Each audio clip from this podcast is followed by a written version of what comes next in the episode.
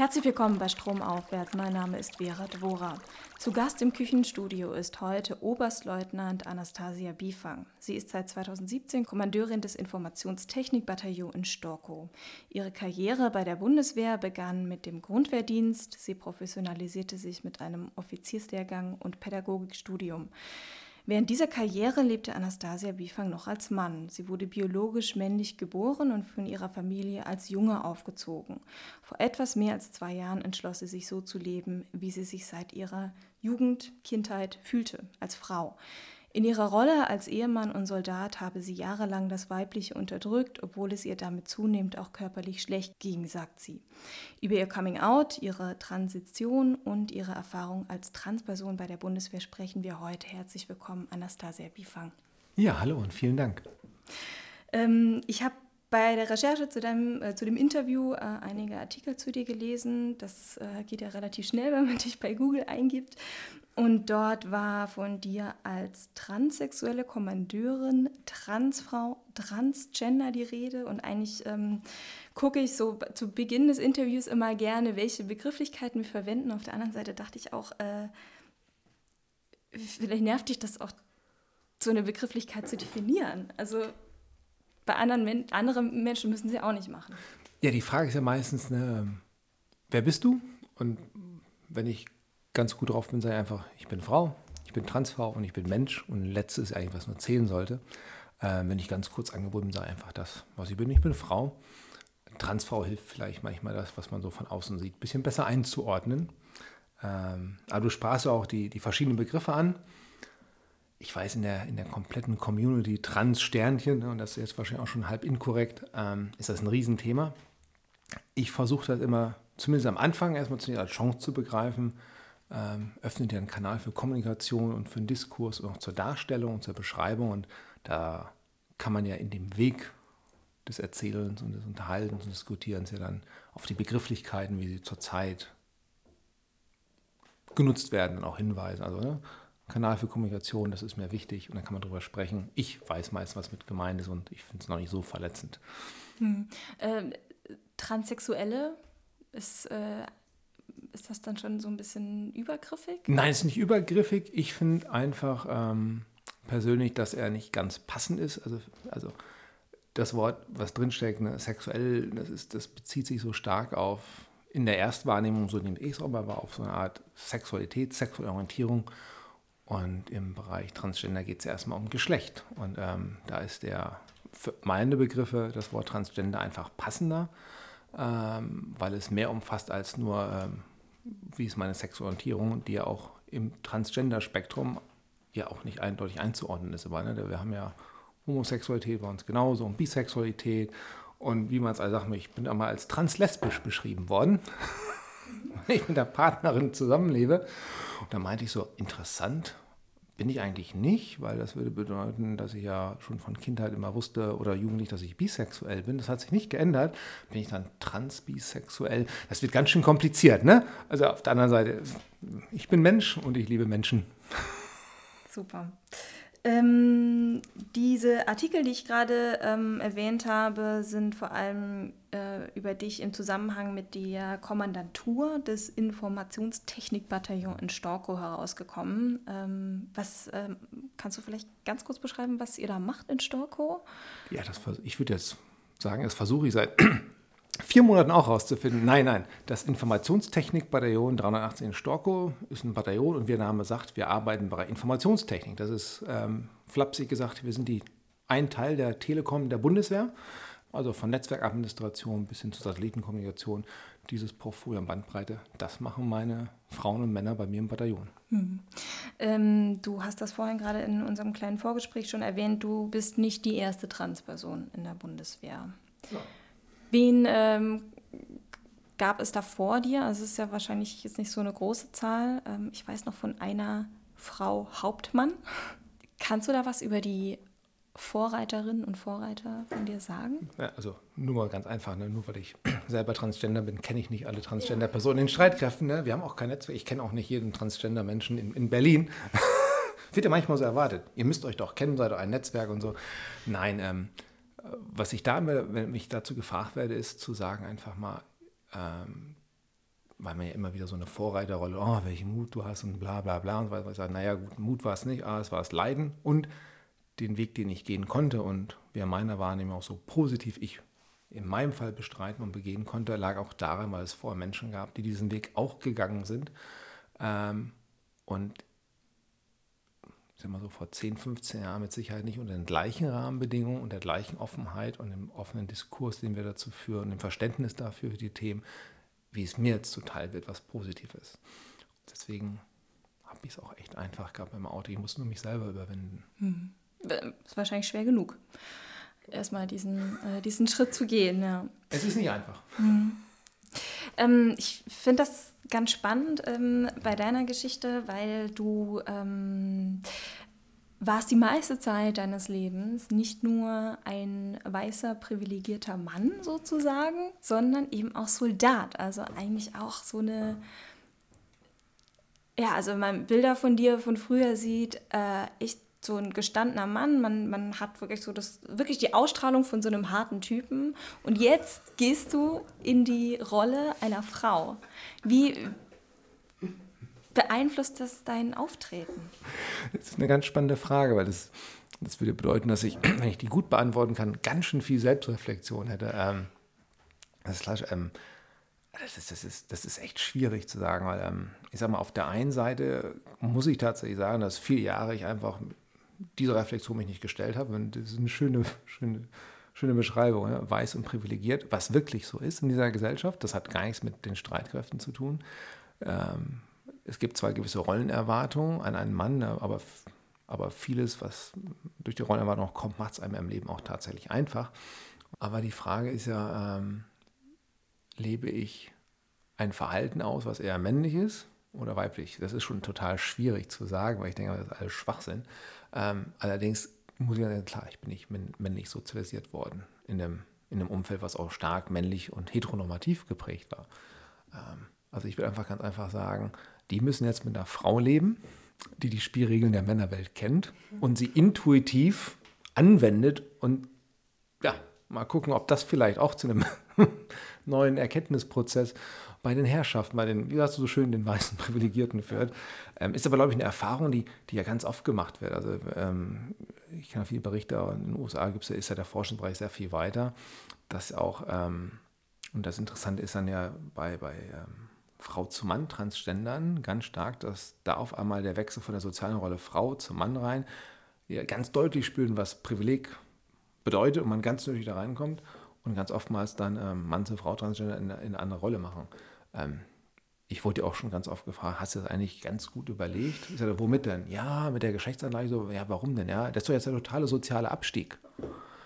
Ähm, das war übrigens nicht bei den Streitkräften, das wurde einfach so gefragt, ne? warum willst du denn von Mann zu Frau gehen? Das ist doch gesellschaftlich ein Rückschritt. Da dachte ich, Mensch, diese Aussage sagt mehr über den, der das mir sagt, als über mich selber und um diese Gesellschaft. Ähm, da war ich erstmal sprachlos und baff. Ich dachte so, äh, danke. ähm, dann sollten wir da insgesamt dran arbeiten, dass erstmal die Erkenntnis, dass es kein Rückschritt ist ne? oder kein sozialer Abstieg. Das muss man sich mal vorstellen. Also ich, ich, ich, ich, bin mir sicher, dass das zu einer Frau, ne, die ja dann Leben Gant als Frau von Geburt nicht gesagt hätte. Könnt ja auch alle Frauen fragen, ob sie nicht lieber als Mann leben würden, dann hätten sie es vielleicht auch einfacher. Ja, also ich habe mir gesagt, so, also hm, ich empfinde das A nicht als sozialen Abstieg äh, und, und B, hä?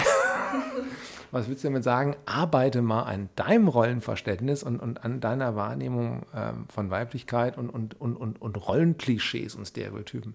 Da sollte man eher hingehen. Vielleicht hilft das ja. Vielleicht ist ja auch ein Punkt, der, sag mal, wo Transgender vielleicht helfen, auch dieses Verständnis ja, aufzubrechen. Ich will nicht sagen, dass wir Vorreiter sein können für irgendwelche feministischen Frauenbewegungen.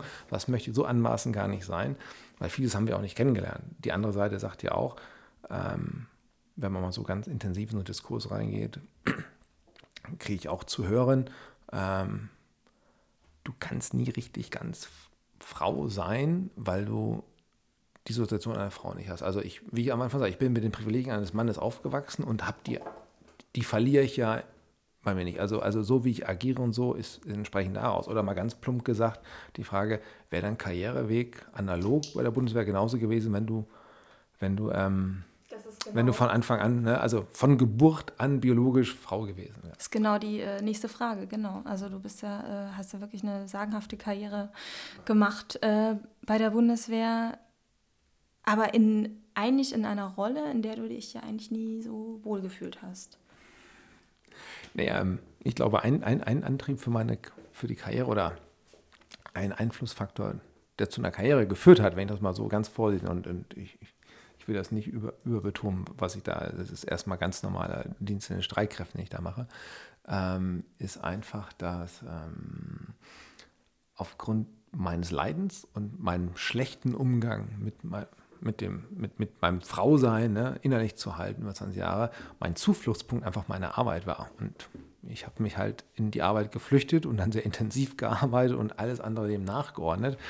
Da kam dann halt raus, dass die Leute meinten, Mensch, ganz schön initiativ und leistungsbereit und das habe ich immer noch, aber für mich war wirklich erstmal Arbeit erstmal eine Flucht. Man musste mich vielen Sachen in meinem Leben nicht stellen, weil ich konnte mich halt, ne, ich sag mal, von morgens bis abends bis zum Schlafen gehen mit meinem Job beschäftigen. Und das Privatleben ging immer mehr in den Bach. Und das war ja auch nachher der Grund für die Entscheidung, dass ich dann 2015 gesagt habe, so möchte ich nicht weiterleben, in keinster Weise. Ähm, also das war, das war meine kom schlechte Kompensationsstrategie. Ne? Das so. Aber ja, die Frage ist natürlich berechtigt, ne? hätte ich diesen Weg oder hätte eine Frau diesen gleichen Weg so machen können. Ich sage, ich hoffe ja. Ähm, das lesen wir jetzt ab und da muss ich ganz ehrlich sagen, wenn wir jetzt die Soldaten anschauen, die vergleichbar werden, die seit 2001 reingekommen sind und da laufen. Ich sehe aber, und das muss ich ganz ehrlich sagen, da bin ich froh drin, so ein Bataillon hat ja auch, ich sag mal, Kompanien, ne, die werden ja auch geführt von, von Offizieren. Und da habe ich zwei Chefinnen. Also, ne, so, also plus die führende Frau, also das geht gut voran. Ne? ähm, und, und, und das finde ich gut und ich schaue da rein und, und ich bin froh, dass wir da ein, ein, ein deutlich anderes Bild haben, als es, als es ich noch vor 10 oder 15 Jahren kennengelernt habe, es einfach gesellschaftlich das Bild einfach entspricht und die Impulse, die man reinbringen kann, ist dann also, und ich sage mal, gute Führung hängt nicht davon ab, welches Geschlecht ich habe, sondern wie ich als Mensch auf Leute zugehe und was ich an Eigenschaften in mir mitbringe. Und ich hoffe, das kann ich dann auch noch fördern. Sie hat sehr positiv gesprochen, ich weiß. Ähm, ich weiß, dass du äh, über deine Geschichte schon sehr oft gesprochen hast, aber ich glaube, es ist für die Zuhörer hier eigentlich auch nochmal wichtig, dass, dass ähm, wir noch über dich sprechen. Ähm, du hast 2015 beschlossen, offen als Frau zu leben und äh, hast aber schon sehr viel länger gewusst, dass du eigentlich lieber als Frau leben möchtest. Ähm, das war, ohne jetzt dein Alter zu verraten, aber wahrscheinlich zu einer Zeit, in der ähm, ja, ist das, das Internet noch nicht so genutzt werden konnte. Es gab noch keine Serien über äh, äh, Transgender äh, oder Transparents. ähm, ja, genau. Und äh, ich habe mich gefragt, ob dir da als, als Kind oder, oder Jugendlicher damals noch, äh, ob du da so eine Sprachlosigkeit hattest, weil du nicht genau wusstest, was jetzt, warum du dich so unwohl fühlst. Das, das, ich finde schön, dass die Frage mal so gestellt wird und ich erzähle auch einfach, wie du zu einem Entschluss gekommen bist. Das ist super. Nee, das ist, das ist ganz wichtig. Das ist auf der einen Seite auch meine Ausrede und ich denke mir manchmal, wenn ich das heute anschaue, auch mit einer Beratung wie 2018, wo ich da reingucke, mit dem Thema einfach sehr viel unbefangener und deutlich informierter umgehen. Ähm, das, ist, das, das ist das, was ich als positives Zeichen sehe. Deswegen ist auch Sichtbarkeit für das Thema einfach so wichtig, dass sich dass Menschen auch zeigen und zu sich stehen und sagen, das war mein Weg und so kann er gehen und so kann auch für alle anderen besser gehen. Und ich hoffe, dass man dazu beitragen kann. Aber ja klar, ich stamme aus einer Zeit, wo, ich, wo wenn man sich ins Internet eingewählt hat, das noch hören konnte. Ne? Diese komischen Geräusche und wir sind online mit irgendwelchen Geschwindigkeiten. Web 2.0, glaube ich, gab es noch lange nicht. Das war es halt. Und ähm, ich weiß nicht, ob ich, also ich glaube, durch Therapie kann ich vielleicht gucken, dass ich als Kind auch mal die Erfahrung hatte, dass ich vielleicht doch lieber Mädchen sein möchte als Junge, aber das kann ich nicht so richtig belegen. Aber ich weiß halt, so Pubertät fing das Ganze an. Und für mich war die Schwierigkeit, dass ich mich erstmal mit meiner sexuellen Orientierung äh, rein werden musste. Das war schon ein schwieriges Thema in den 90ern, weil ich einfach bisexuell bin. Das war schwierig. Ich, ich konnte mit meinen Eltern nicht darüber reden. Das war auch dann da. Und ich hatte halt erstmal, wie gesagt, die erste Erfahrung war, wie ist denn das jetzt, Frau oder Mann? Und, und auch so ganz banal ist, mag jetzt lustig klingen und so, aber für mich gab es da erstmal zwischen nichts. Und da an einem Tag denkt man, ey, guck mal, mit Frauen geht. Und dann denkt man, Mann könnte auch was sein, dann, oh, kann auch sein, ja, dann bin ich jetzt wohl schwul. Ich stehe noch auf Frauen, also bin ich Heter. Aber ich stehe auf Männer, also bin ich doch. Und dann habe ich irgendwann gelernt, es gibt auch Bi. Da muss man lernen. Und dann habe ich irgendwann das Thema für mich mit Hupe und gesagt, okay, geht auch beides, ist ja schön. So, man kann auch dazwischen drin leben. Und dann wuchs so irgendwann die Erkenntnis, da ist aber noch mehr bei dir. Das löst das andere nicht, hat auch nichts mit der sexuellen Orientierung zu tun. Aber eigentlich, hm, keine Ahnung, warum ich andauernd in den Klamotten meiner Mutter stehe, wenn die nicht da sind und mir die Klamotten anziehe und, und denke so, das hat jetzt nichts mit Sexualität zu tun und, und alles, aber wie gehe ich damit um? Und ich hatte wirklich kein Wort dafür. Also das war nicht. Und in den USA, das erste Wort, was ich gelernt habe, war so Crossdresser. Und in den USA war ja schon in den 90er, Jahren, also ich rede jetzt wirklich, das war 90er, das war 91, 92, 93 so. Da, ähm, da gab es diese ganzen Talkshows schon, ne? keine Ahnung, ähm, Geraldo, Phil Donahue, wie sie alle hießen. Und ich glaube, es war Phil Donahue, so eine Talkshow. Und da habe ich zum allerersten Mal das Wort Crossdresser und dann auch im Englischen Transvestite so vernommen und dann auch Leute, die darüber erzählt haben. Das könnte man jetzt positiv sehen. Allerdings war der Tenor der Show nicht wirklich positiv. Es war so ein bisschen so, ja, Freaks, weird, zerstört das Familienleben. Und so die Reaktion des Publikums waren jetzt nicht, wo ich sagen würde, hey, da kannst du bewusst deinen Weg gehen. Also das war kein positives Bild, was da gemalt worden ist. Und das war dann doch sehr, im, im, im wahrsten Sinne des Wortes, sehr beeindruckend ne? ähm, für mich. Und das habe ich vielleicht einmal so abgespeichert mitgenommen. Und, und das war immer das Thema. Und das, also ich hatte dann immer dieses, wie, wie ordne ich mich ein, hatte dann, wenn man eigenes Geld und so weiter, meinen Kleiderschrank erweitert. Ich weiß auch gar nicht, wie oft ich den ausgeräumt und in die Altkleidersammlung geschmissen habe und dann wieder neu gekauft hatte. Ähm, und das durchzog sich. Und bei mir war es wirklich so eine phasenweise Entwicklung. Immer wenn ich gewisse Brüche hatte, dann hatte ich den Freiraum wieder für mich, mich zu sein, Frau zu sein und entwickelt. Und ähm, eine ganz lange Zeit war das auch immer überlagert mit dem Gefühl von Scham und ähm, Falschsein und vielleicht auch sogar, ich glaube, das Wort pervers hätte ich auch manchmal benutzt. Ne? Also das waren so Sachen, die dir im Kopf durchgegangen sind. Und gleichzeitig war ich zum schon mit meiner damaligen Frau zusammen, die ja eigentlich erstmal zu Recht ne, einen Ehemann erwartet.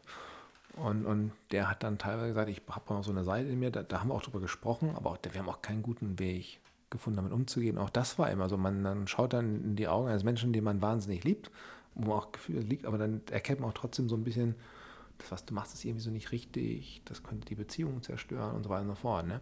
Und dann, was wir am Anfang sagten, da waren halt, das waren so die zwei wesentlichen ja, Hürden, klingt so, klingt so negativ. Das waren die beiden Sachen, wo ich einfach in diesem, wo ich Rollenerwartung Mann nachkommen musste. Ähm, auf der anderen Seite auch einfach nachkommen konnte. Jetzt einfach mal der Ehemann, ist einfach ne, der männliche Soldat. Punkt. Ne? Wie würden die Briten sagen, ne? runterschlucken, ne, Mine aufsetzen und fertig.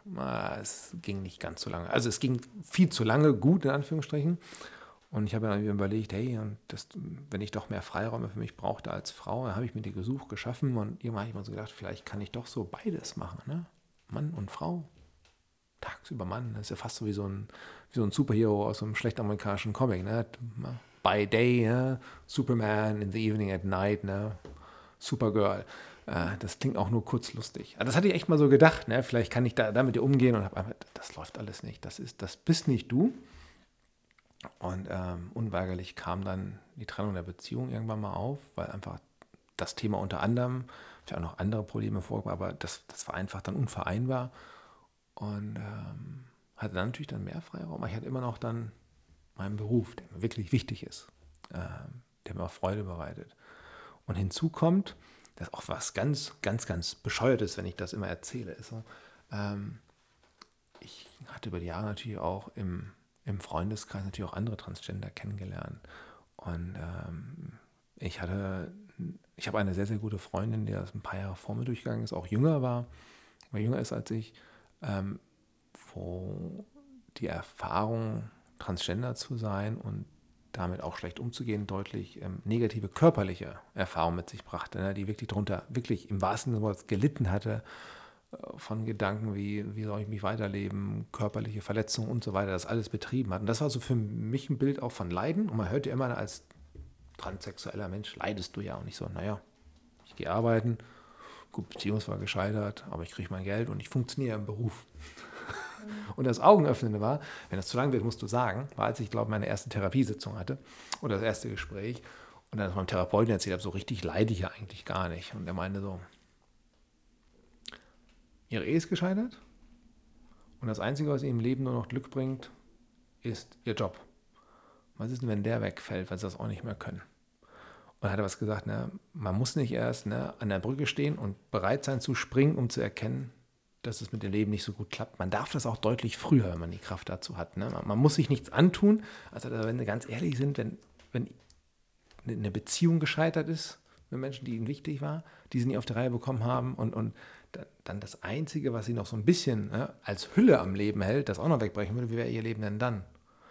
Und deswegen haben wir schon den Schritt gemacht. Und, und das hatte ich wirklich in den zwei Jahren davor auch gemerkt, dass sie einfach, ich sag mal so, ich habe funktioniert, das war's. Man kann auch viel verstecken daraus, aber glücklich war ich gar nicht mehr. Und das war auch dann der Punkt, wo ich sagte, ich, ich will nicht mehr so leben und ähm, konnte auch nicht mehr so leben. Und hatte dann aber auch für mich gesagt, egal welche Auswirkungen das, ja, eh war ja eh schon gescheitert. Und ich sagte, ey, du machst jetzt den Schritt und es ist mir eigentlich wirklich scheißegal, wie die mich bei der Bundeswehr behandeln sollen und ob das irgendwie gut geht oder nicht. Mir doch egal. Mhm. Äh, ist deutlich anders gegangen, wie wir wissen, ne? wer die Artikel liest.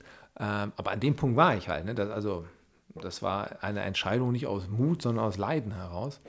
Ähm, und ich bin froh, dass ich dann doch noch, auch wenn ich dann schon knapp 40 war, immer noch früh getroffen habe. Für mich. Ähm, la lass uns noch mal einen Schritt zurückgehen. Ähm, du kommst aus einer Militärfamilie? Nein, das klingt so hart. Mein Vater war auch Soldat, ja. Okay, sagen wir so. ähm, und wusstest, bevor du dann in die Bundeswehr eingetreten bist, schon, dass das bei dir nicht so heteronormativ ist, wie vielleicht bei, bei wem eigentlich? Keine Ahnung, ja. wer sich da immer so klar festlegen kann. Ähm, aber das war zu der Zeit vielleicht auch noch nicht so ganz ungefährlich. Also du hast, hast dich da in gewisser Weise so in die Höhle des Löwen begeben? Also die Entscheidung zur Bundeswehr, also das ist auch so eine Frage. Ne? Vielleicht hast du es nur gemacht, um, um weiter den Männlichkeits... Ich weiß nicht, um das festzulegen. Um, um zu festlegen oder einfach deutlich zu Das weiß ich, dass das klingt, wenn maximal unbewusst, zumindest habe ich das nie bewusst artikuliert. Ich fand einfach das berufliche, das mein Vater gemacht hat, interessant und spannend. Und ähm, da äh, meine andere Option wäre Psychologie zu studieren gewesen und die Bundeswehr zugesagt, so, dann gehe ich meinen Studienplatz halt zurück und mache das. Das war dann aber ähm, die Höhle des Löwen war es dann schon, in Anführungsstrichen, aber das war das ganze Leben. Das war auch dann die Ehe entsprechend die Höhle des Löwen im Sinne von, ich habe mich ja immer verstecken müssen und es, es war ja wirklich so. Also von, ach Gott, kann ich in dieser Stadt denn als Frau rumlaufen? Was ist, wenn mich da jemand erkennt und so weiter? Was mache ich dann? Wo bewahre ich denn meine ganzen Klamotten auf? Das ist ja nicht so, dass das, dass ein kleiner Reisekoffer reicht nach den Jahren ne? und so weiter und so fort. Und das hat alles lang gedauert. Ähm, und das musste sich alles wirklich, bei mir hat einfach alles lang gedauert, ne? lang aufbrechen. Also es kam, also bevor ich sage, ich bin, ich gehe den Weg komplett mit der Geschlechtsangleichung, habe ich einfach mein Leben nach außen mehr geöffnet zu diesem, ich sag mal, Teilzeitfrau sein oder diese zwei Seelen, die ich bewusst leben wollte. Ne? Ähm, also wo ich früher gewesen wäre, oh Gott, wenn jemand, der mich kennt, nach Hause kommt zu mir zu Besuch, da findet er kein Make-up, da findet er keine Schuhe, keine Kleider, keine Klamotten, also, äh, nichts, was irgendwie hindeuten könnte, wann hat denn der jetzt eine Freundin? Ist ja ganz neu. Ne? Und das habe ich immer abgelehnt. Aber mir war es dann völlig egal. Und ich habe meine Wohnung so gestaltet, wie ich es immer machen wollte. Und dann lagen meine Schuhe einfach im Flur rum. Und was immer mehr. Und, und über die Zeit, das ist mir auch deutlich aufgefallen, wurden das, was man so männlich normalerweise anziehen konnte, auf das reduziert, was ich noch so maximal brauchte. Ich sage mal so, den Anzug für die Beerdigung, ne? damit da keiner pietätlos überrascht werden würde, als Beispiel. Aber ansonsten war ich die letzten Jahre vor dem Outing echt nur in der Damenabteilung shoppen. Äh, vielleicht mit ein bisschen Unisex-Charakter, Ausrichtung. Ne? Klar bin ich nicht dann, weil mir nicht ein Kleid angezogen, aber ich bin, äh, man, man, hat mir einen sehr exzentrischen Modegeschmack unterstellt. Ne? Und dann, aber gut, ne, wenn man so mit Kalabsatzschuhen, Skinny Jeans und blubigen Oberteil zur Arbeit geht und sich dann aber die normale Uniform anzieht, dann denkt sich halt keiner mehr was dabei, sondern wird da, bist halt schwul, ne? eingeordnet. Da dachte ich so, okay, mir egal. Aber das waren so äh, diese Phasen, auch diese, diese, diese, ähm, ja, meine eigene Idiotie im Sachen, ne? anstatt schnell zu mir zu stehen, braucht es halt echt diesen langen Weg. Also man, man kann sich auch schwer machen. Ich würde jedem empfehlen, ähm, das nicht so zu machen. Es klaut einem echt Lebenskraft. Aber das, das Coming Out bei der Arbeit war wirklich eine andere Sache als in deinem privaten Umfeld. Das war schon einigen klar. Ähm, es war, nein, also, also, doch, doch, einigen, also Menschen, die mir nahestanden, hat mir im Berufsleben auch, die man als Freunde hat, die waren nicht überrascht, die wussten auch davon und sind damit aber auch sehr sensibel umgegangen. Aber es gab ganz viele, die mich einfach nur so im, dienstlichen Alltag kannten und so weiter und so fort. Also nur in Uniform, die sagten, wie? Der? Wir dachten, der wäre schwul, aber das? ja, da waren einige sehr, sehr überrascht. Aber, ähm, aber das war ja auch einfach die Bastion, die ich ganz zuletzt runtergerissen habe. Und, und ähm, im, im, im, im wirklich engen Freundesumfeld, Familienumfeld war es natürlich keine Überraschung. Klar habe ich mal meinen Eltern auch, als ich denen gesagt habe, also ähm, wir haben mal drüber geredet, ne, über Anna, die es auch noch gibt, ne, und jetzt machen wir Anna nur noch. Ne, also als sie den zweiten gesagt ich gehe jetzt den ganzen Weg, ähm, die konnten das locker einbauen und haben gesagt, okay, das, ich weiß nicht, ob die gesagt haben, das war uns klar oder wir haben nur auf den Zeitpunkt gewartet, aber sie waren nicht überrascht. Sie waren fürsorglich und besorgt, was es alles für mich jetzt bedeuten würde, aber haben total lieb und toll unterstützt alle Jahre. Und, ähm, ich, ähm, und, und das war einfach so. Aber um den Schritt wirklich ganz zu gehen, war halt notwendig, das auch dann für mich in dem, ja, die letzte Hürde. Ne? Erzähl uns noch von der Zeit, ähm, dieses, äh, als du am Tag der Soldat warst und abends die Frau. Ähm, das, so, das, das, hört sich echt äh, nach, äh, nach einem Film an. Äh, vielleicht einem schlechten Film, ne, so B-Movie, aber nein, das ist halt so, das ist ja, also ähm, das mag auch in dem Arbeitsverhältnis liegen. Es ist ja, ähm, wer das Militär nicht kennt oder so weiter und so fort, es gibt ja gewisse Sachen, die einfach vorgeschrieben sind im Soldatenberuf, ne, gilt für Frau und für Mann. Ne, also ähm, fängt an bei der Haarlänge. Ne, also der typische Mann, Bundeswehrsoldat, männlich, hat die Haare kurz zu tragen. Das ist nicht das kurz, was du jetzt gerade hier siehst, ne, sondern einfach deutlich kurz. Ähm, und, und ja, damit fängt es dann schon mal an. Das heißt, wenn ich dann, also dieses, dieses fließende Übergehen von Frau zu Mann war mir nie immer möglich. Ne?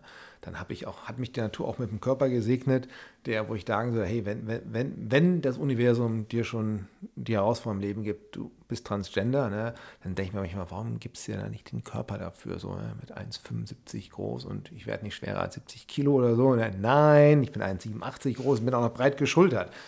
Danke, Universum. Ähm, ja, ne, also ist auch ein bisschen klischeehaft, ich weiß, aber da muss ja umzugehen. Also ich, ich blende ja nicht direkt rein, es war immer so ein bisschen Arbeit. Also es fing dann so an, ne? klar, ähm, wenn ich abends weggegangen bin oder so ganzen Kram, dann, dann, dann, dann ich, ich nehme mich da gerne das Wort verkleiden, aber es war halt Arbeit. Ne? Da musst du halt ein bisschen mehr Make-up nehmen erstmal, weil Bartepilation stand ja auch noch nicht an und, und ja, mit kurzen Haaren, wo ich nicht rumlaufe, musst du eine Perücke aufsetzen. A, gehen die ins Geld, ne? Nur so nebenbei gemerkt und man sieht es, wenn man nicht ganz teuer hat, auch entsprechend. Aber es war halt immer so, du hast wie dieses Gefühl gehabt, du gehst von, von einer Rolle in die nächste und hast diesen Bruch immer. Und ähm, das ist anstrengend. Auf der einen Seite ist es halt echt freudig, ne? an guten Tagen freust dich, gehst nach Hause, schmeißt alles runter, triffst mit deinen Freundinnen, schmeißt das Make-up ins Gesicht, ne? hast dich beim Brasieren mal wieder nicht geschnitten. Ein guter Tag, ne? weil das sieht auch mal wirklich scheiße aus, wenn du dann so viel Make-up kannst du über eine Schnittwunde gar nicht drüber machen. Und dann packst du die Perücke drauf und siehst dich so ganz toll. Und ähm, wenn das Gefühl anhält, dass du dich gut fühlst, dann geht es auch so. Wenn du mal einen schlechteren Tag hast, dann überblendet und dann ist es meistens so die Phase, wo abends zurückkommen, vom Spiegel sich abschminken und dann ist es wirklich so, das hatte ich ganz oft, das hat mich sowas von betrübt und, und, und, wirklich traurig gemacht dann, dieses, dieses Ablegen von dem, was ich eigentlich bin. Also was zwar nach, es, es klingt total oberflächlich, aber, aber es gehört ja so ganz viel dazu. Ne? Optik und Erscheinen. Ähm, und dann legst du deine Perücke ab, ne? ich sag mal, dann fallen dir die Brüste vor die Füße, ne? die du hast, ne? Ähm, und so, und dann hast du, und dann, das macht man meist auch noch vom Spiegel, ne? und ich habe es vom Spiegel immer gemacht, dann, dann, dann hast du dieses Gefühl von einem schönen Tag, bist Frau, lebst das, machst die Augen auf und guckst im Spiegel und denkst dir so, fuck, das passt, das passt überhaupt nicht, was, was du fühlst und was du siehst. Und ähm, das war irgendwann mehr und belastender als das gute Gefühl zu haben, weil es einfach das letzte auch immer weniger wurde. Und ähm, gut, das kann ich auch nur begrenzt jetzt mit meinem Körper kompensieren, aber wenigstens ist das alles, ähm, ist kein Verkleiden mehr. Ich kann dazu sein und ähm, ja, seit dem 19. Dezember fallen mir meine Brüste auch nicht mehr vor die Füße. Das ist auch schön, die halten jetzt. Das war die, die letzte OP, die du hattest, ne? Das war die letzte ja. OP, genau. Im Dezember war die zweite und letzte OP und jetzt bin ich erstmal medizinisch sozusagen durch. Super. Ja, das ist total schön. Ähm, es gibt da irgendwie so eine Geschichte von dir, dass du deine Entscheidung, das jetzt wirklich offen zu machen, auch in der Arbeit, irgendwie vor einem Urlaub oder während dem Urlaub getroffen hast? Ja und nein. Also es ist, ähm, die Entscheidung habe ich deutlich vorher getroffen. Der Urlaub war mit meiner besten Freundin, ähm, die haben auch zusammengearbeitet im BMVG, beim, beim Bundesministerium der Verteidigung. Dann war ich ja im, also im Ministerium tätig. Und äh, wir haben Urlaub in Brasilien gemacht. Und das war Dezember und nach Weihnachten sind wir losgeflogen und war Copacabana, ja, Neujahr, was man halt so macht, ne, im Urlaub, da fliegt man da hin. Sie spricht Portugiesisch, hat da auch gele gelebt und da war das ein ganz toller Urlaub einfach. Und ähm, das war einer der Urlaube, wo ich auch ein bisschen Vorlauf hatte. Und ähm, der ist einfach nur so prägnant, der Punkt, der Urlaub, weil ich den genommen habe als, als Zeitpuffer. Und das ist so, so eine Art, ja, für mich bewusste Zäsur gewesen. Und ich habe nicht da entschieden, hey, ich lebe jetzt mein Leben als Frau, sondern ich hatte die Entscheidung voll getroffen, aber habe mit Blick darauf, das Zeit, was ich hatte, ähm, die, die, die Schritte so in Anführungsstrichen eingegangen. Mir war klar, ich komme nach diesem Urlaub wieder, erholt und frei und mit, dem, mit der Absicht und dem Willen, mein Leben dahingehend zu ändern. Und nach dem Urlaub bin ich reingegangen, habe dann gesagt, so, jetzt, jetzt fangen wir den ganzen Kram an. Ich gehe zum Arzt, der überweist mich bei uns innerhalb der Bundeswehr zu einem, zu einem Psychiater, da wo man feststellen kann, dass ich hier, ne, wie heißt das, F64.0 Geschlechtsdysphorie habe und wir diesen medizinischen Prozess einleiten können. Ich schreibe ein Amtsgericht an und beantrage die Personenstands- und Vornamensänderung. Und ich sag's der Welt. Ne? Ich schreibe E-Mails, kommuniziere das alles. Das war für mich da. Ne? Also es war nicht, ich brauche so einen Schutzraum, ich nochmal überlegen möchte, sondern nein, das war und das war so für mich ein Vorlauf, wo ich mich richtig in das Gefühl, ja, dein Leben wird sich ändern. Und das ist natürlich mit einem schönen Urlaub auch nochmal toll. Plus zwei andere Sachen, die ich gemacht habe. Er hat gesagt, na, Haare sind immer so ein Ding beim Militär, ne? als Mann. Ich glaube, ich habe, weil der Urlaubszeitraum insgesamt äh, mit Vorlauf Weihnachten relativ lang war, hatte ich, so blöd klingt, aber wirklich bewusst. Ne? Man plant ja als Militär immer ganz weit vor. Ich glaube, so den, den, den, den spätmäßigen Zeitpunkt genommen oder den frühestmöglichen, wo ich mir meine Haare nicht mehr geschnitten habe vor dem Urlaub. Dann plus die Urlaubszeit war ein gewisser Zeitraum, da, da wachsen die schon relativ naiv, aber für meine Fälle waren dann die Haare schon deutlich länger, weil ich sagte, danach schneide ich sie auch nicht mehr, weil ich will meine Haare wachsen lassen, um Weiblichkeit auch zu porträtieren, nach außen zu zeigen. Das war so eine Sache. Ich bin in irgendein Geschäft gelatscht und habe gesagt, ich will jetzt meine Ohrlöcher gestochen haben. Ähm, nicht, weil ich ihm diese Ohrringe trage, aber weil ich es einfach machen möchte und ähm, diese vier Wochen einfach reich, um das zu heilen, nicht mit irgendwelchen komischen Pflastern. Das war einfach so Sachen und ich habe ganz bewusst vor dem Urlaub wirklich die allerletzten, inklusive dem Anzug für die Beerdigung, ne, die noch da waren, weggeschmissen. Einfach alles in eine Tüte, also nicht weggeschmissen, allen karitativen Zwecken zukommen lassen. Das war mir schon wichtig, aber habe alles wirklich beseitigt das Einzige, was ich noch nicht ändern konnte, war zum Teil meine Uniform. Aber das hat dann in den Wochen danach begonnen, dann auch die Uniformteile, die quasi so, ist mal männlich, also Hemd weg, Bluse her, ne? die Hose ein bisschen anders. Und dann das angefangen. Aber das war, deswegen war das so ein, so ein, so ein, so ein, wirklich denkwürdiger Zeitpunkt gewesen. Und ich habe mich diese Wochen echt drauf gefreut, weil ich wusste, was passiert. Und das war die Absicht. Und ich hatte meine beste Freundin dabei, die hat mich unterstützt.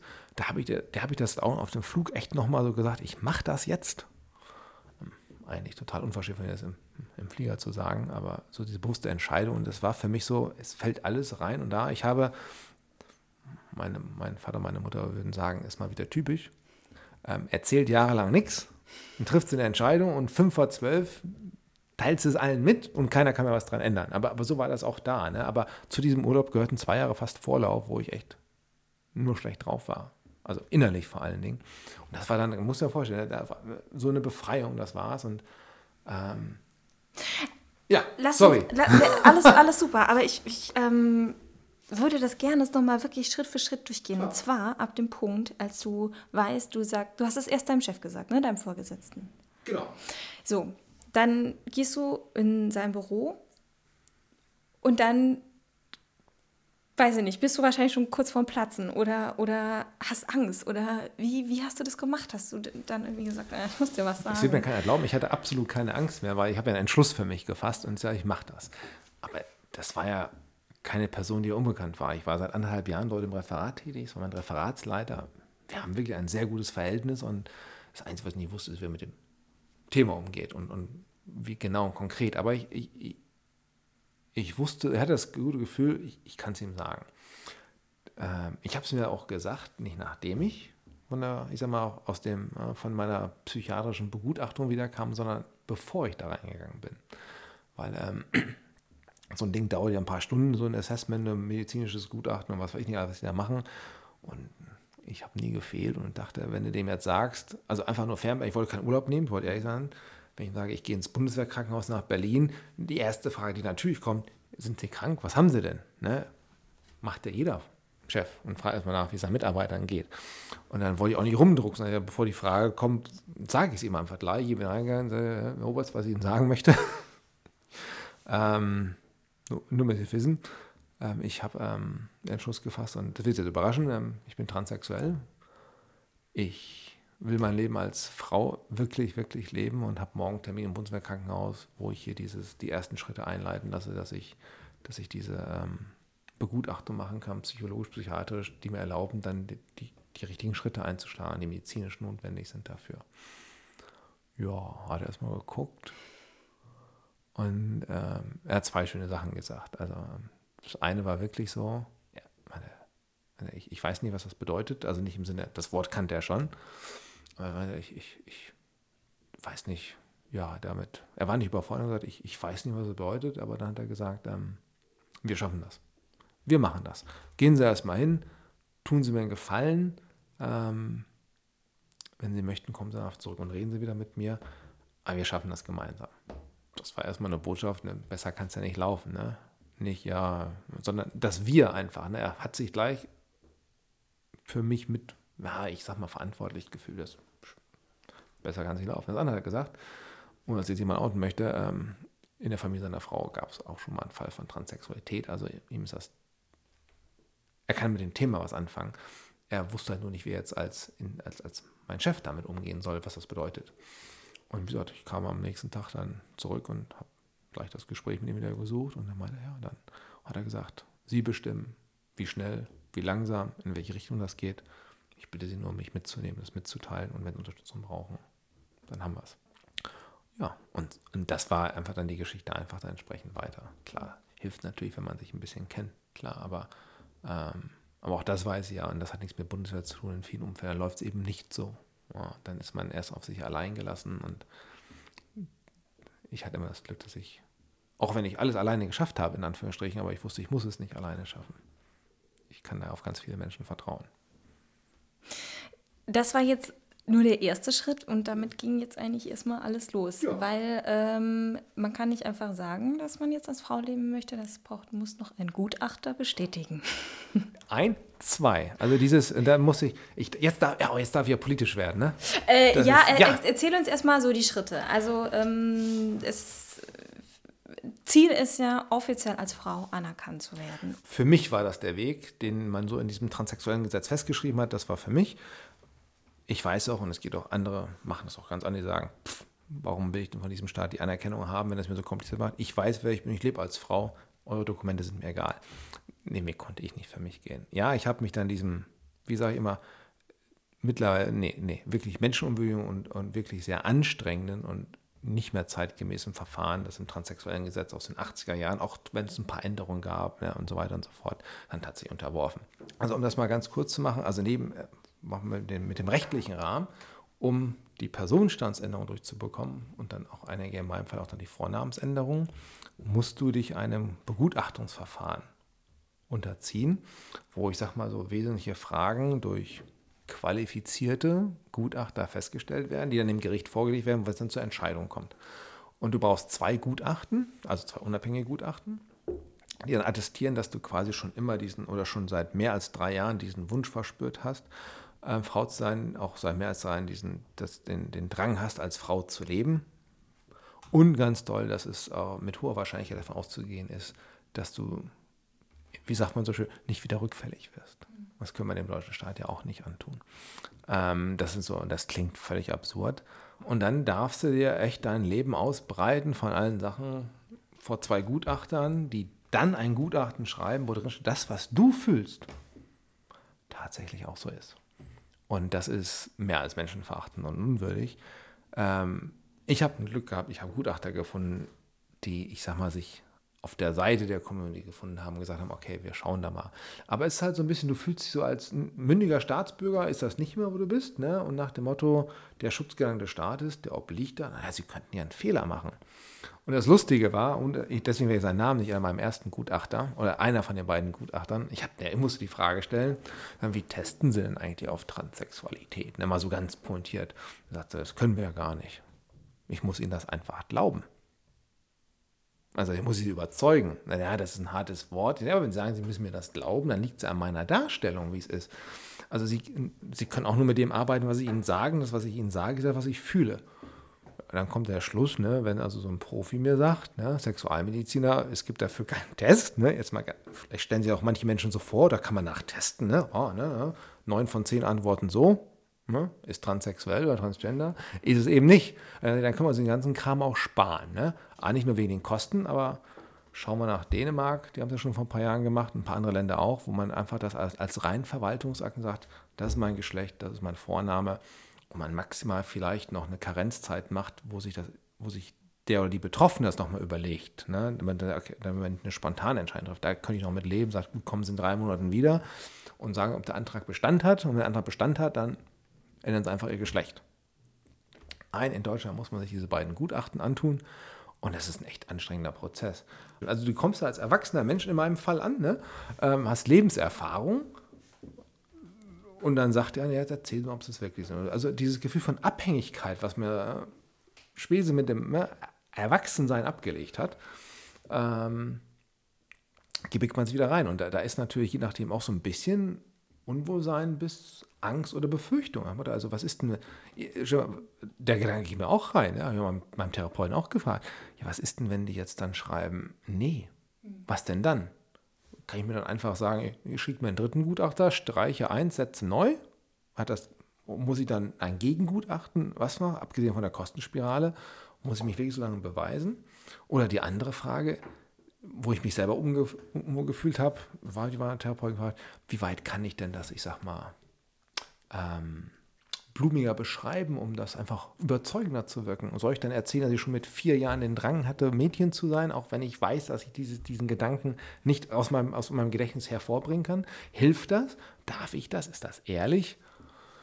Da kriegst du auch keine Antworten drauf. Und dann, dann stehst du da, denkst du da Motto, um, na super, jetzt muss ich überzeugen. Und dann hast du deine beiden Gutachten, dann musst du noch zum Gericht gehen und dann sagt ein Richter auf Basis dieser Gutachten, ja, sie sind es oder sie sind es nicht oder wird anerkannt oder nicht. Da ist wieder dieser Punkt nach dem Motto, ähm, ja, klappt das oder klappt das nicht? Ja, und da kann dir, kann dir tausendmal jemand sagen, heutzutage im Jahr 2017, was wir haben, ist das alles, oder 2018, Entschuldigung, ist das alles kein Problem, das sind nur noch Funktionsgehilfen für System, die braucht man.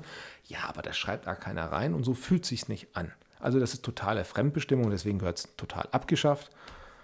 Und ich hoffe, dass den Impuls, den man in meiner letzten Legislaturperiode hat, auch endlich dieses verdammte Transsexuellengesetz auf einen modernen oder es ganz einstampft. Und wie heißt es so schön, es gibt ja schon einen Entwurf, Selbstbestimmungsgesetz. Das ist doch viel besser. Transsexuellengesetz, was dabei, da wird man auch nur in Nischen eingesetzt. Ich habe mich entschieden, den Weg komplett zu gehen mit der Geschlechtsangleichung. Das war meine Entscheidung. Ich würde mir wünschen, dass wir alle an diesen Weg auch so gehen möchten. Der, der, der, der vorgeschriebene Weg deutlich einfacher wird. Mhm. Ähm, bekommt man dann, wenn das Ganze so durch ist, dann bekommt man wahrscheinlich einen Brief von Eine Urkunde. Geschlecht. Eine Urkunde. nee, also wie gesagt, also, also rechtlich, also rechtlich und medizinisch sind ja eigentlich zwei ja. getrennte Prozesse, muss man sehen. Nein, du hast, ähm, du kriegst so einen Beschluss vom Amtsgericht. Ich war damals Hauptwohnsitz noch gemeldet in München und die waren auch so nett, die haben das auch noch an mein Standesamt geschickt, wo meine Geburtsurkunde lag. Und dann haben die mir geschrieben, wir haben den, den, den Beschluss vom Amtsgericht bekommen ähm, bitte schicken Sie uns in einem Rückfang hier Umschlag 5 Euro und dann schicken wir eine neue Geburtsurkunde zu. Da steht dann drauf, ne, sind geboren Anastasia Bifang als Tochter von, ne, wie man meine Eltern heißen. Das ist cool, ne, da kriegt man es. Ähm, aber das Schönste war einfach, mit diesem, dieser Beschluss öffnet einfach alles. Man kann diesen ganzen Scheiß, dem, der einen als männlich ausweist, und ich habe ich hab, ich hab keinen Ergänzungsausweis beantragt, so wie es zum Beispiel gibt von der DGTI, also der Deutsche Gesellschaft für Transidentität und Intersexualität, sondern ich habe gesagt, na, ich, diese, diese Phase, ne, dieses, dieses nach außen Frau, aber auf allen Dokumenten ne, immer noch Mann dieser Gesellschaft zu sein, die kriege ich irgendwie rum, dass das geht. Hat auch in meinem Fall ganz gut geklappt. Man, ich musste manchmal ein dickes Fell haben, aber das ging halt. Gibt es auch lustige Anekdoten. Aber dieses Schreiben bekommen wir, das ging. Da hatte ich ja diesen Beschluss vom Amtsgericht, ne? super. Und dann ähm, geht man abends feiern? Äh, ich bin feiern gegangen, ja. war volle Party. Ich hatte auch mal, darf man feiern? Natürlich dürfen weil das war so geil, war das. Ähm, man will am liebsten Fotos machen und posten, dann denkt man, ja gut, lass uns bei Facebook nicht alles posten wegen Daten. Da steht doch viel drin, so ein Gerichtsbeschluss. Und dann aber auch das andere war, du gehst mit einem Gerichtsbeschluss, bin ich hingegangen ähm, ins ähm, das Bürgeramt in, in München und gesagt, ich möchte noch einen Personalausweis haben, ich möchte noch einen Reisepass haben, möchte einen Führerschein. Gut, da habe ich mal gesagt, wir müssen zur Zulassungsstelle zu gehen. Gut, die haben für mich auch gleich einen Termin da gemacht in München bei der Zulassungsstelle. Ich will noch einen Führerschein haben, schreiben sie alles drauf. Ne? Anastasia, weiblich, was immer da ist. Und das ist dann, und dann kriegt man auch noch den, ja, und auf die Frage, möchte ich auch einen vorläufigen haben? Dann, natürlich möchte ich den vorläufigen sofort haben. Ne? Ich möchte die Dokumentenechtheit komplett haben. Ich bin am nächsten Arbeitstag mit dem Beschluss zu unserem, ich sag mal, Personalbereich gegangen, gesagt, hier ist der Beschluss, ändert's. 24 Stunden später hat dieses System, als alles computerisiert ist, ne, mich dann als Frau ausgeworfen und irgendwann kam die erste Gehaltsabrechnung, stand dann Frau Anastasia Wiefang drin und so weiter und so fort. Meine E-Mail-Adresse hatte meinen richtigen, hatte dann den richtigen Vornamen, nicht mehr den, den männlichen drin und so weiter und so fort. Also das sind die ganzen Sachen, die toll sind. Ne? Ähm, ja, das fühlt sich, das fühlt sich gut an. Ne? Bist, ne, man kann sich da auch, ist ein verdammt langer Weg dahin gewesen. Also nicht nur wegen dem Vorlauf, den ich mir genommen habe dazu, sondern aber der Prozess. Jetzt mal schauen, jetzt 2015, sagen wir Januar, Februar so, habe ich angefangen, den ganzen Kram. Und ähm, war dann jetzt, ja, jetzt mit der letzten Operation, die war am 19. Dezember, sage ich mal, habe ich alles durch. Ähm, du, wir haben das vorhin gesagt, du hast zwei geschlechtsangleichende Operationen hinter ja. dir. Ähm, das äh, ist, glaube ich, immer so ein bisschen so das Kuriose an der ganzen Geschichte und ich will da jetzt auch gar nicht so ähm, groß drauf eingehen. Ich finde es faszinierend. Ich finde es echt toll, was da mittlerweile möglich ist. Ich finde es auch faszinierend, wie ähnlich sich da in gewisser Weise doch auch die Geschlechter sind, dass man das dann so auch angleichen kann. Das sind nur Hormone in dem einen Aspekt, ne? So ein bisschen und so viel Unterschied ist da nicht. Ja, ähm, aber was ich auch ganz spannend finde, ist die Stimme. Ähm, weil. ähm, weil Frauen, die als Männer leben wollen, ist es äh, mit Hormonen ein bisschen einfacher, die Stimme dann tiefer zu bekommen. Aber es gibt äh, auch in der Logopädie ähm, ja wirklich auch äh, Therapien oder wie sagt man dann ähm, Behandlungen. Um ja, ich würde sagen Behandlungen. Ja, ja. Von äh, für Männer, ähm, um eine weiblichere Stimme zu bekommen. Mhm. Hast du dich da ähm, damit befasst? Weil das ne, wir könnten jetzt ja vom Resultat sagen, offensichtlich ne, hat das nicht gewirkt, weil ich habe es nicht gemacht. Ähm, ach, verdammt, ich habe vergessen, meine hohen Stimme heute zu sprechen bei dir. Ah, das tut mir jetzt leid. Nein, das ist, das ist anstrengend. Ähm, es geht um so ein bisschen um die Stimmlage und auch so ein bisschen Sprechenrhythmus. Da gehört auch viel zu. Ähm, ja, das hat mir auch ganz brav mein Therapeut reingeschrieben, ganz am Anfang, was man so alles machen könnte und so weiter und so fort. Neben Bartdepilation, Haarentfernung und Geschlechtsangleichung, OP und Hormonbehandlung auch Logopädie. Das fand ich nett von ihm und ähm, das wird auch die Kosten werden auch teilweise, je nachdem, wobei wir krank ist, man ist auch teilweise getragen. Und ich habe auch in Berlin damit angefangen und war da auch, das war für mich so eine Sache, ganz am Anfang eine ganz tolle Sache, weil ich ja bestrebt war, dieses hässliche Wort Passing auch da mal so anzuwenden, im Sinne von also so, so durch die Gesellschaft zu gehen, dass es nicht auffällt, dass ich mal eine andere Biografie hatte. Ja, eine, hm, okay, wir zeigen ja keine Bilder, aber es ist für mich nicht ganz einfach. Ähm, ich habe damit auch tatsächlich angefangen, weil Stimme ja man irgendwann doch sehr bewusst ist, wie die eigene Stimme ist. Erstmal ist er selber im Schock, wenn man merkt, oh Gott, meine Stimme, die ich höre, ist ja nicht die, die andere hören. Und dann was machen. Und dann, dann, dann war das ganz, äh, da kamen so ein paar Umstände, waren zwei, drei in, in, in, in der Behandlung, die mich einfach davon am Ende abgehalten haben, das weiter fortzusetzen. Und zwar erstens, das war schon mal ganz blöd, ich hatte eine Therapeutin, eine Logopädin, mit der war es ganz toll zusammenzuarbeiten. Es war auch anstrengend, Übungen zu machen, auch ähm, man musste auch sehr viel Zeit investieren, das war auch nicht das Problem, aber die hat nach zwei Minuten gesagt, sie kündigt hier und, und sucht einen anderen Job. Hat was Tolles gefunden. Das ist ja schön für sie, aber dann hat man jemanden, mit dem man sich wohlfühlt. Dann ist ähm, so eine Praxis auch, äh, da wartet nicht jeder Logopäde gleich wieder drauf. Ähm, das war auch eine, eine Praxis, die es gemacht hat, die auch darauf spezialisiert hat oder das im, im Aufgabenspektrum hat und im Angebotsspektrum hat, auch insbesondere auf die Bildung von Transmenschen einzugehen. Was sie eigentlich sehr schön fand, dass sich da, weil dann darauf spezialisiert sind sozusagen. Also da musste erstmal einen Termin von anderen Therapeuten bekommen, mit dem ich zusammensaß und so. Und dann, da fehlte so ein bisschen die Connection, das war alles anders und es war nochmal wie ein Neuanfang.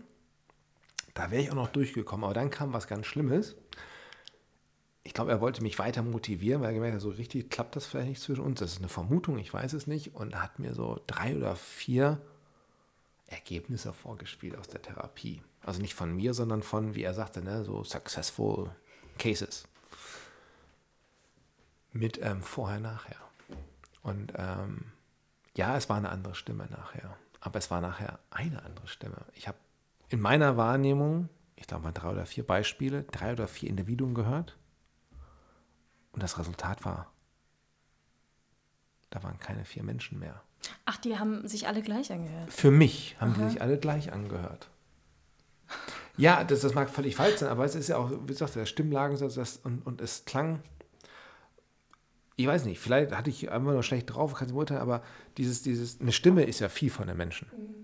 Und, und, ganz viel macht man daran fest. Daran erkennt man ja auch Leute, wenn man sie nicht anguckt und was weiß ich nicht alles. Und man verbindet ja mit der Stimme auch erstmal ein Bild, wenn man jemanden nicht kennt oder hat eine Vorstellung von dieser Person. Diese Vorstellung kam natürlich auch mit diesem, das waren halt MPEG-Dateien, Gott, die haben vielleicht eine Minute gedauert, wo dieses Vorsprechen war in der in der nicht behandelten Stimme.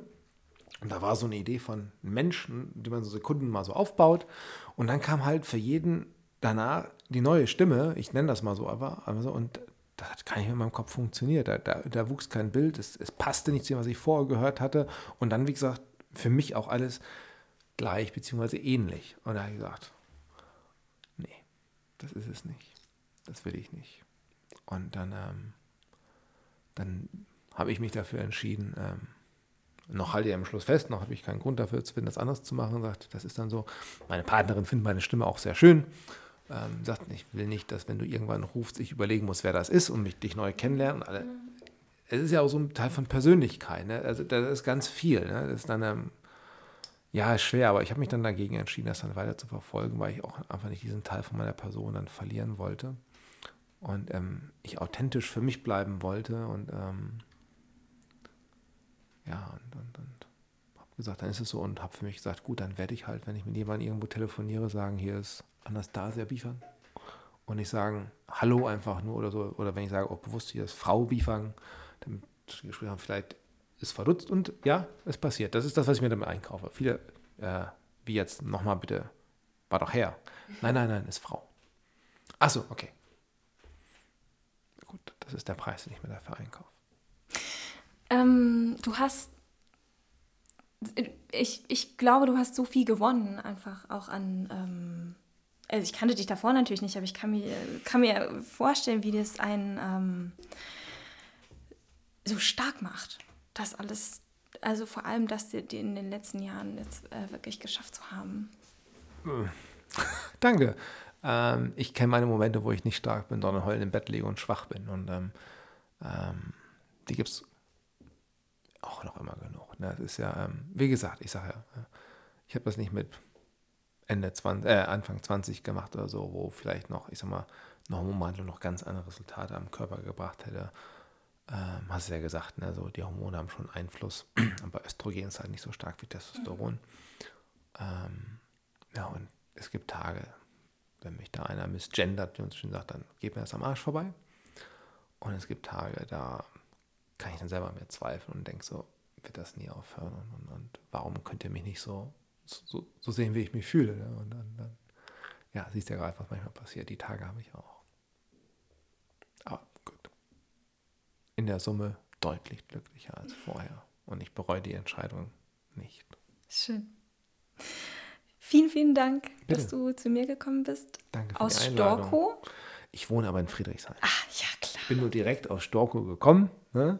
Habe extra für dich länger gearbeitet, dass ich nicht erst durch Berlin muss. Und freue mich gleich, kurz den Katzensprung von hier nach Friedrichshain wieder zu machen. Vielen, vielen Dank für das Interview.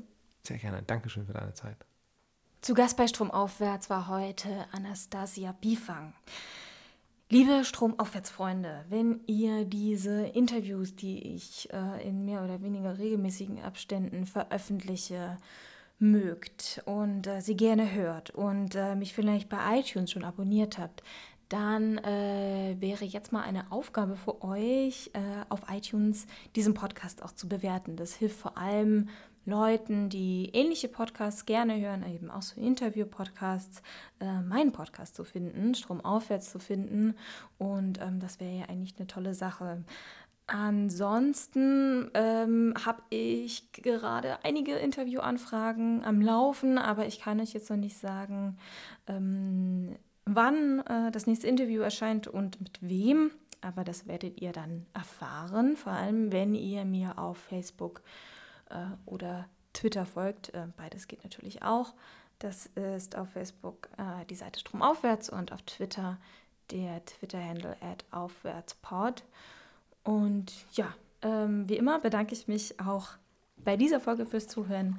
Bis zum nächsten Mal.